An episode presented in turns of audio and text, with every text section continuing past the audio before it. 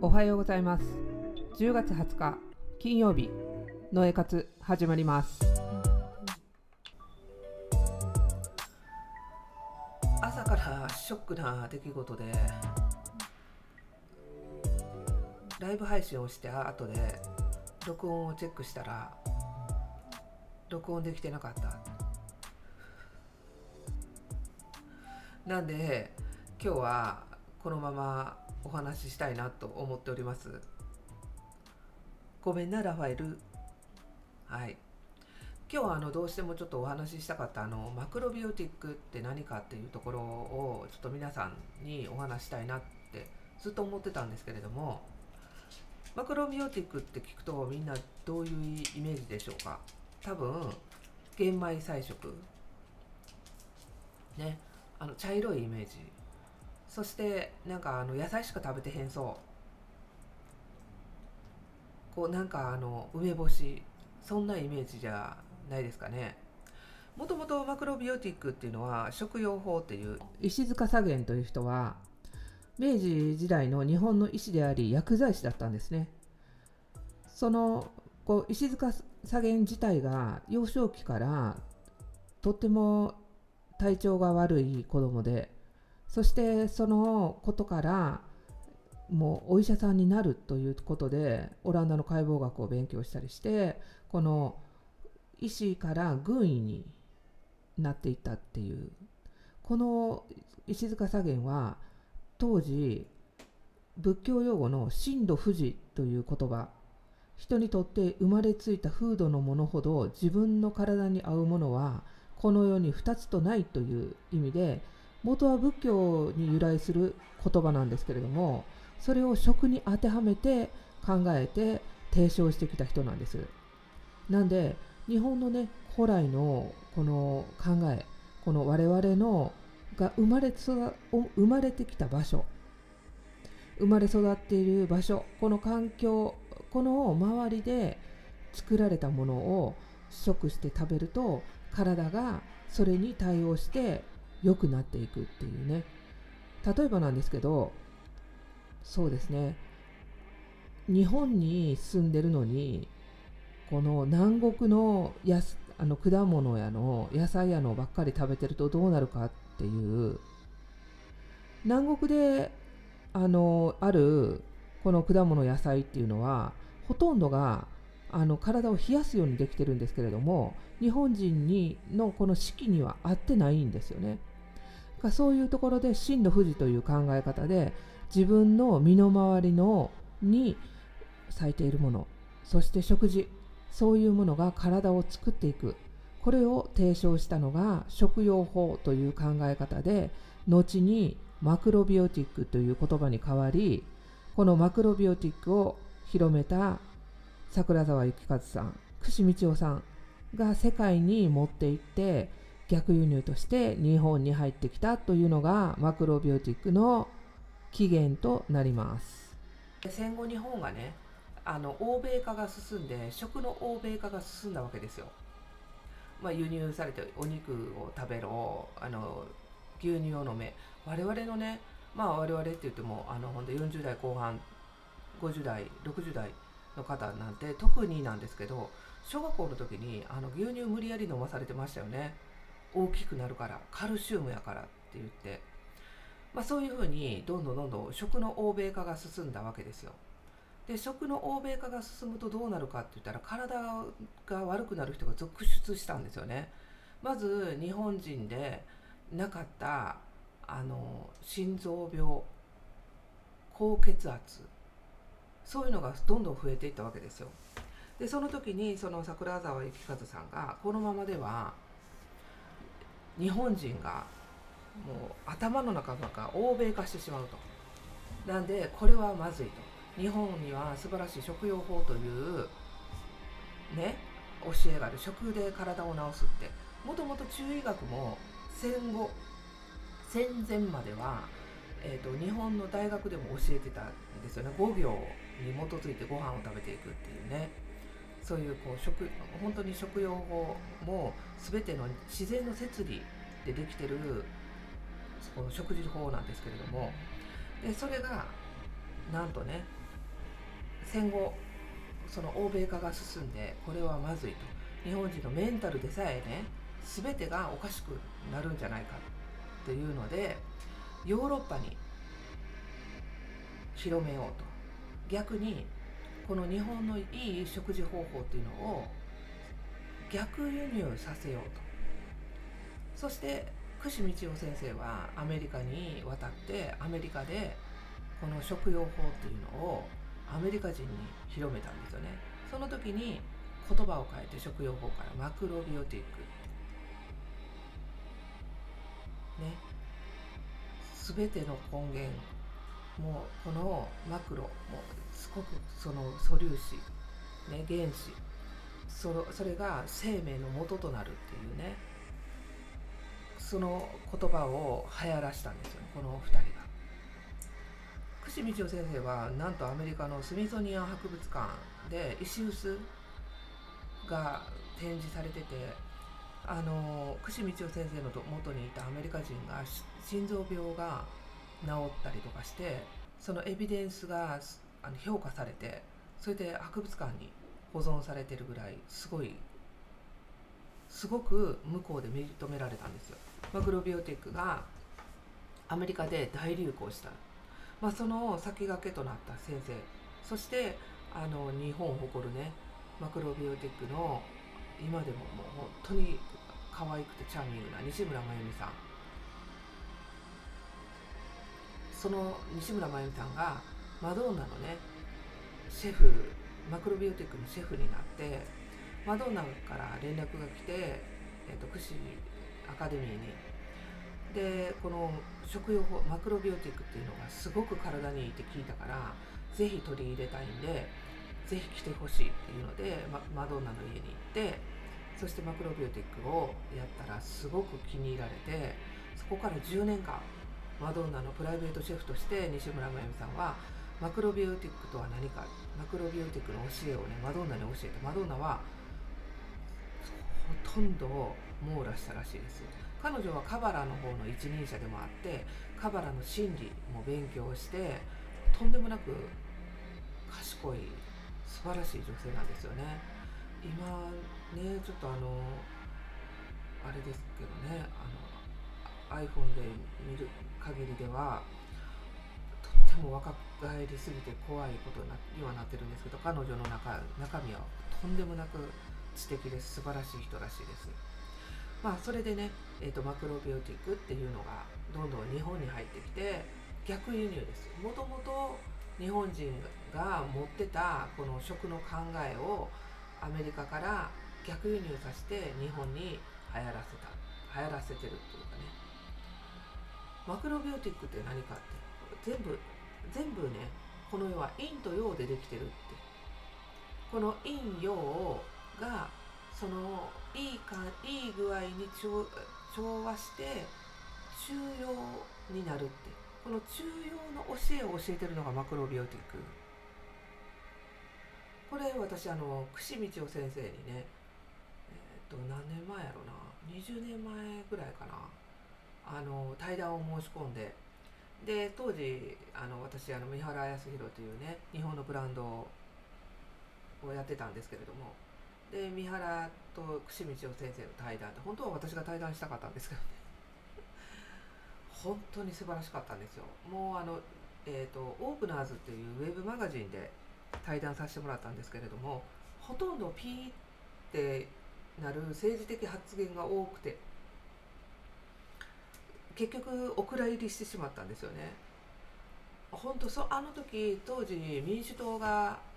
すごくこう勢力を伸ばしてて民主党が政権握ってた時代だったんですよね。その時に串道夫先生がこうやって言ったんですよ。この世は全て陰陽で成り立ってるからすごく偏ったものになってしまうと振り幅が多くてすぐに倒れてしまう本当長く続かなかったですね民主党。いや本当にすごい面白かったんですよ先生の話聞いて。この世は全て陰と陽男と女。もちろんね今はドンバイナリーとかもいますけど体的には陰陽両方ねある。両方しかないじゃないですか。全てはこの陰と陽でできてる。このバランスが崩れた時に病気になるって。陰性が強い時ね風邪をひいたりとかして、ねえーと、体が冷えすぎて今度熱っていうのを出しますよね。体がそれにこう対抗して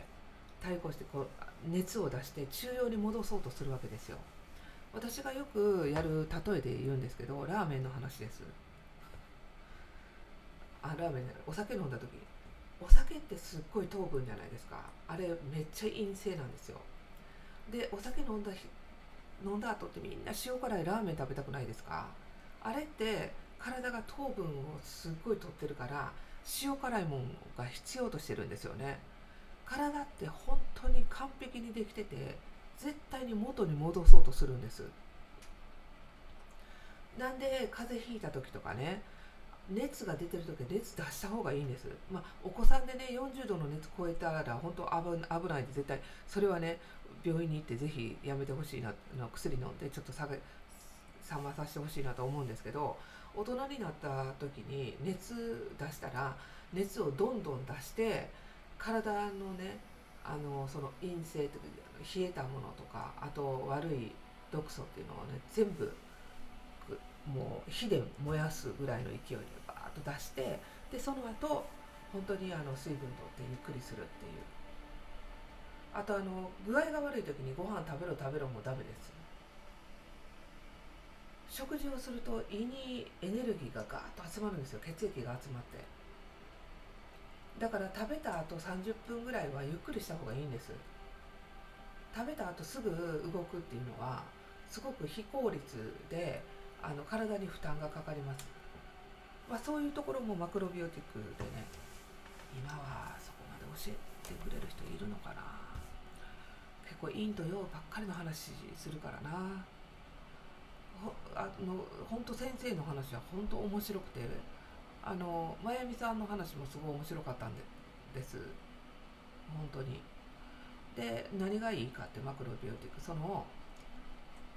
陰性と陽性っていうバランスの中で人間はずっと生きないといけない。だから食べ過ぎたら次の日減らす。ね。で先ほどもあのちょっとライブ配信で言ったんですけど肉食をするなとは一言も言ってないって。もともと日本って農耕民族で、えーと、腸も長いわけですよ。こう消化したりとかして。なんで肉食に向いてないんですよね体的に。消化がにすごく時間がかかるんですお肉食べると。12時間かかるって言われてるんですで野菜は2時間。2時間から2時間半ぐらいで野菜食べた後ってすぐお腹空きません？そういう風にできてるんで。でこのお肉を食べてしまうと朝ハムサンド昼ねえーと、豚の生姜焼き夜例えば筋肉のカレーとか食べちゃうと12時間かかるんです消化に。胃の中にずっと肉が残ってる状態なんですよ。そうなるとどうなるかって37度の外気温の中肉を出すとどうなるかって腐っちゃうんですよ。で腐って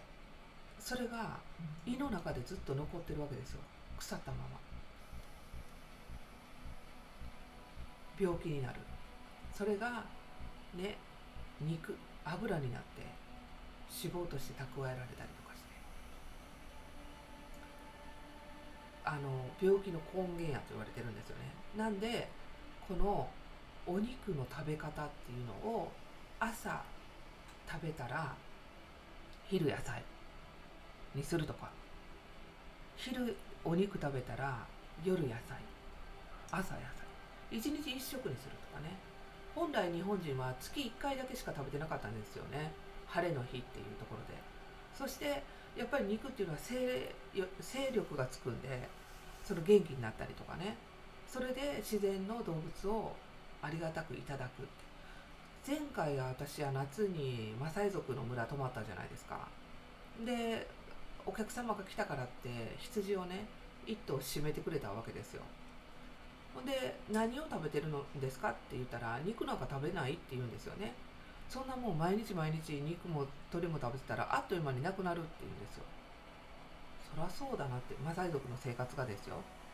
なんで特別な日しか肉を食べないって。それでも彼らはとんでもない速さで走るしとんでもない動体視力だしすごい健康なんです。本当にトウモロコシをね練ったもので焼いてパンにして食べたりとか。本当シンプルな食事ですよ。そしてだから今ね本当問題になってるこの肉食みんなが肉食になっちゃってその肉を毎日毎日作らないといけないしだからね牛だって生まれてすぐに成長させてないといけないから成長ホルモンをすごく打たれてるっていうんですよ。牛乳だってねどんどんどんどん出さないといけないからホルモン剤を打ってそのおっぱいがいっぱい出るようにしてるっていうんですよね。そしてマサイ族のねあのマサイマサイ族の方が日本に来た時にね日本の牛を見てひっくり返ったっていうわけですよ。父がでかくて。それをね最初に言われた時にねその後マサイ族の村の羊とかあの牛とか見てたらおっぱいちっちゃいんですよね。だから結局改良されてるんですよ。で本当にこれね生体濃縮っていうんですけどそのまあホルモン剤打たれたりとかいろんな、ね、抗生剤打たれたりとかして凝縮するんですよね凝縮して何に出すかってお乳に出たりとか卵に出たりとかその自分の悪いものが全部濃縮して次の世代に受け継がれるわけですよ。なんで今お子さんにすごくアレルギーが多いって言われるのはお母さんそのまたお母さんみんなのその成分は濃縮して子供にさんに出てきてるっていうんですよね。なんでそのアトピーやったりとかその皮膚病やったり子供さんに出てきた場合はこれはその子供だけじゃなくて家族全員の問題なんですなので家族全員が食生活を変えるべきなんですよねそれをスピリチュアル的に言うと子供が身をもって教えに来てるらしいんですよ。なんでこういう食べない子らが多かったりとかあとね学校の義務教育っていう部分に関してもそうなんですけど本来はこれねまた直木マンのこの秘密結社の方で安江さんがあ長谷倉みゆきさんかなどっちかが言ってたんですけど本来学校の教育あ安江さんがな学校の教育って宇宙から今宇宙人がいっぱい来てるって言うんですよねこうコンタクトしてで宇宙人はこうやって教えてるらしいんですよ。好きなことをやれって。好きなことに特化しろと。本来人間っていうのは一人ずつ個性があって一人ずつスペシャルなものを持って生まれてきてるからそれを一人ずつが発揮するとこの地球上に調和が生まれて環境も良くなるって言うんですよ。ままこちょっとこれもあのあのまたね違うように取られるのもあれなんですけどその子供さんの場合ねだから子供は好きなことを特化してやらせる風にしろしなさいっていうことで今ね ADHD でしたっけ？あのそういうお子さんが増えて一つのことにすごく集中してできるお子さんがすごいいっぱいいるじゃないですか。あれはこれからの地球に対応する子供ら自分の一つの火入れ火出てるところをこの特化するようにできてるらしいんですよねこの前私のあの空手のねあの黒帯の先輩がいるんですけどむちゃくちゃかっこいい人なんですよオーストラリアに子供さんがいて「いや岡本さんね」っつって「いやオーストラリアどうですか?」って言ったら「教育がねユニークなんだよ」って言うから「あどんな風に?」って言ったらねこうやって言ったんですよね。自分の息子は靴ひもも結べないらしいんですよ。で先生に相談したんですって。ちょっと息子靴ひもも結べないんですけどって言ったら「ああ大丈夫大丈夫」って。彼はね靴ひもなんか結べなくてもねこの数学が素晴らしいと。これに特化したらいいのよって。靴ひもなんて靴ひもがない靴履けたらいいし他のことができなくても他の人がやってくれるからって言われたんよ。彼はねこれがね素晴らしいからねこれを伸ばしなさいっていう教育なんよ。その時にはあと思ったんよって。ほんまやなって。自分がそれができへんでもできる人がいっぱいおるって世の中に。そうやって人がね何でも自分でやりなさい何でも自分でやりなさいじゃなくて人にお願いするようになっていけばありがたいなこれをやってくれてありがたいなってなるんやなってだから今生まれてきてくれてる子供たちっていうのはこれからの地球そしてこれからのね本当にこの自然と共に生きないといけない状況に行くこれからの人類のための宝なんですよ。まあ私的にはどうするかってあれですよ、次の未来の世代に残すようなね地球を作っていきたい。作っていくの。邪魔しないように。迷惑にならないように生きていくって決めてるんですよね。はい。今日はちょっと本当にあのライブ配信でいっぱい話したんですけど今日ちょまあマクロビオティックのポッドキャストの方ではちょっと真髄を言えたかなと思ってます。それでは皆様今日もありがとうございます。マクロビオティックのことちょっとは理解できたでしょうか？また来週このマクロビオティックとは何かという続きをねどんどん話していきたいと思いますんで本当にありがとうございました。良い週末をお迎えください。良い週末をお迎えください。そしてね良い週末にするんだ良い風にやるんだと思ってどんどんやっていきましょう。ハバナイスで。良い一日もお過ごしください。良い一日を過ごすぞ。えいえいおーありがとうございました。